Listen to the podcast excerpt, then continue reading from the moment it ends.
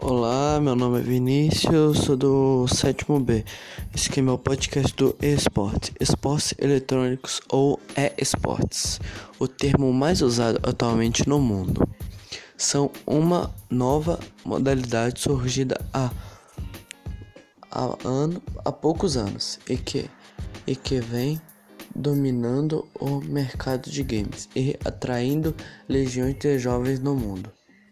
Quando um jogo como quando um jogo pode ser considerado esportes, competições disputadas em games eletrônicos em que os jogadores atuam como atletas profissionais de esportes tradicionais e são assistidos por uma audiência presencial ou e ou online através de diversas plataformas de stream online ou TV.